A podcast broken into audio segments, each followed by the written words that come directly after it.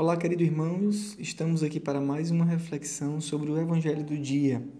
Hoje, nesta sexta-feira da oitava de Páscoa, dia 17 de abril de 2020. Vamos iniciar então a nossa reflexão. Em nome do Pai, e do Filho e do Espírito Santo. Amém. Foi assim que tudo começou. Nós vemos hoje no, no Evangelho como que um novo início. O chamado dos discípulos começou assim: Jesus passando enquanto eles lavavam as redes. A palavra não diz, mas provavelmente depois de uma pesca frutuosa, pois estavam com o Pai e eles lavavam as redes depois daquela pesca.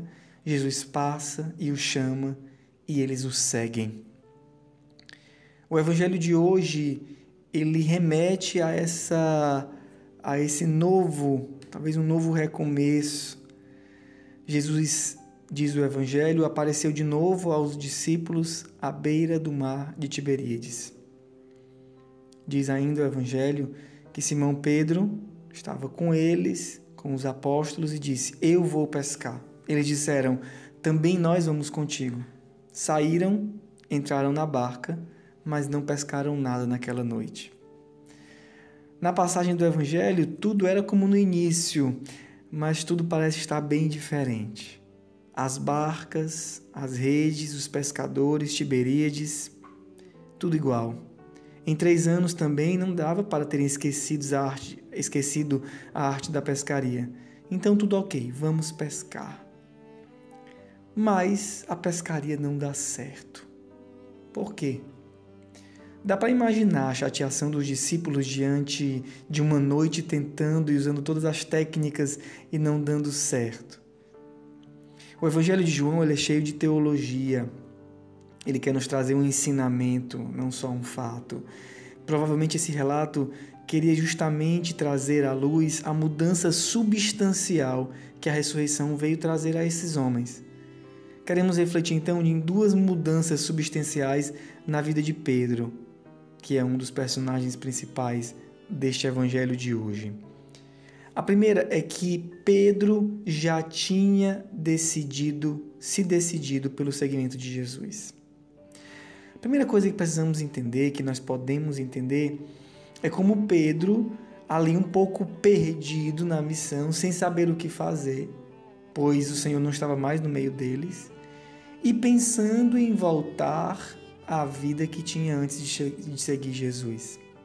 Aqui a gente não pode entender como uma vida pecaminosa que ele tinha antes de seguir Jesus. Não é esse o ponto. A vida que ele queria voltar era a vida normal, a vida ordinária, que a priori não tem problema. Mas aí é que está uma tentação de quem segue Jesus. Mas deixa sempre ali guardado uma segurança. Vai que se Jesus falhar no que ele prometeu, eu tenho ali a minha segurança. Eu tenho meu barquinho ali, eu tenho aquilo ali que ainda pode ser uma segurança para mim. Às vezes a pessoa toma uma decisão na vida, mas tem sempre o plano B na manga. É como se tivéssemos uma desconfiança de que a vontade de Deus é a melhor para nós. Eu me caso, sim, me caso, é, mas se não der certo, tenho ali aquela casa da minha mãe, a casa do meu pai reservada. É, eu vou ser padre, sim, mas se não gostar, eu tenho uma reserva para mim. Assim eu posso viver depois de uns anos, caso não dê muito bem no caminho. Eu escolho uma consagração de vida, mas eu só sigo aquilo que os meus estatutos me dizem que eu gosto. O restante. Ou pior, eu sigo Jesus, mas continuo nos pecados que me convêm. Que não é o caso de Pedro, mas pode ser o caso de tantos daqueles que não se decidiram totalmente pelo seguimento de Jesus. Mas no caso de Pedro, ele já tinha se decidido. Por isso, aqui não é que seja proibido voltar à vida de antes. Não, não é proibido voltar à vida de antes. Proibido é ficar em cima do muro, isso sim. Mas voltar à vida de antes não tem mais sentido para quem já escolheu, já se decidiu. Em outros tempos, Jesus mesmo perguntou: E vós não quereis ir embora? Tem sempre a liberdade, a decisão pessoal. Durante três anos, Pedro poderia ter voltado a pescar, mas ele mesmo quis. Ele disse: Senhor, para onde ireis? Para onde ireis se só tu tens palavras de vida eterna? Pedro não volta agora, mas nada é como antes. Pedro volta, mas nada é como antes. Porque ele não é mais um pescador qualquer. Ele já foi, já foi transformado em pescador de homens.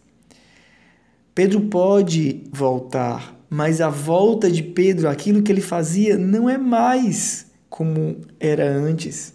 Porque aquilo que o Senhor prometeu, farei de vós pescadores de homens, agora se cumpre. Pedro já era outra pessoa. A ressurreição realizou uma transformação em Pedro.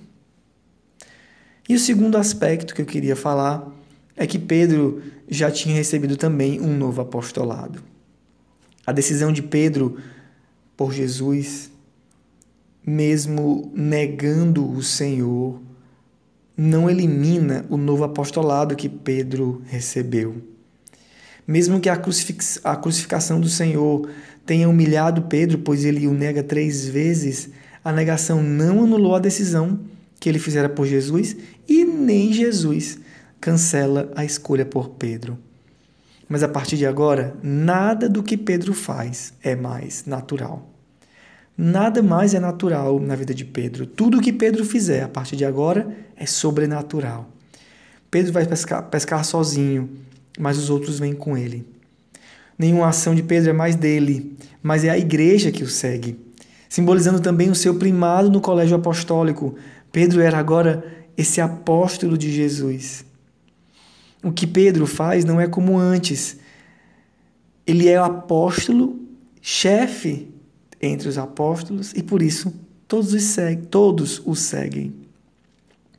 Ele é chefe do, dos apóstolos, mas não deve ser ele a chefiar, entre aspas, a igreja. Não é Pedro que diz como deve ser e como não deve ser. Por isso, não é mais Pedro que diz qual é o lado que deve ser lançado às redes. Talvez na pescaria primeira era ele que dizia, mas nessa pescaria não adianta a sabedoria de Pedro nem as forças de Pedro. Vale muito pouco qualquer força e qualquer sabedoria sem ouvir a voz do Senhor, que diz no Evangelho: Lançai a rede à direita da barca e achareis. Lançaram, pois, a rede e não conseguiram puxar para fora puxá-la para fora por causa da quantidade de peixes. Um pescador que não consegue puxar sua própria rede, como assim? É isso mesmo. Depois do milagre, a obra de Deus sai do controle da mão dos homens. A igreja, simbolizada na barca de Pedro, é essa barca que não afunda, mas também nós nunca temos o controle. Conseguimos nem puxar os peixes que o Senhor dá. É Ele que sempre nos mostrará qual é o caminho e como fazer seremos sempre dependentes de Deus. Essa é a igreja do Senhor. Então o discípulo a quem Jesus amava, diz o Evangelho, disse a Pedro: É o Senhor. Simão Pedro, ouvindo dizer que era o Senhor, vestiu sua roupa, pois estava nu, e atirou-se ao mar. Por que Pedro veste a sua roupa? Talvez no nado uma roupa fazer atrapalhar mais, ainda mais as roupas de antigamente, que a gente pode imaginar como é que elas eram. A nudez de Pedro aqui simboliza e nos lembra aquela nudez de Adão. No início, antes de tudo, Adão não percebia que estava nu. Mas os olhos de Adão se abriram e o fizeram reconhecer o próprio mal. Então Adão se veste. Adão se veste quando ele reconhece. É uma forma de reconhecimento do próprio mal. A percepção de Pedro, portanto, não é como a de outrora. Pedro não entendia tudo o que entende hoje os três anos de missão seguindo Jesus tornou Pedro consciente das suas fraquezas. E quantas fraquezas, Pedro! Diante do milagre, um filme passa na cabeça de Pedro e ele se veste, como para dizer: Sim, Senhor, eu sou um pecador. E pula no mar para chegar o mais rápido possível até o Senhor. A palavra finaliza dizendo isso. Esta foi a terceira vez que Jesus, ressuscitado dos mortos, apareceu aos discípulos. Não bastava uma, duas, mas três vezes. Sim, o Senhor aparecerá à sua igreja quantas vezes for necessário para orientá-la em que lado ela deve lançar as redes. Que o Senhor nos ajude, com o testemunho de Pedro, a reconhecer os nossos limites, a reconhecer o seu poder e a reconhecer que hoje tudo está muito diferente de quando tudo começou. mesmo que pareça que tudo está igual, a vida velha, aquela vida passada, depois da ressurreição, mesmo que nós a queiramos viver como era antes, já não é mais. Tudo está bem diferente. Que Deus te abençoe.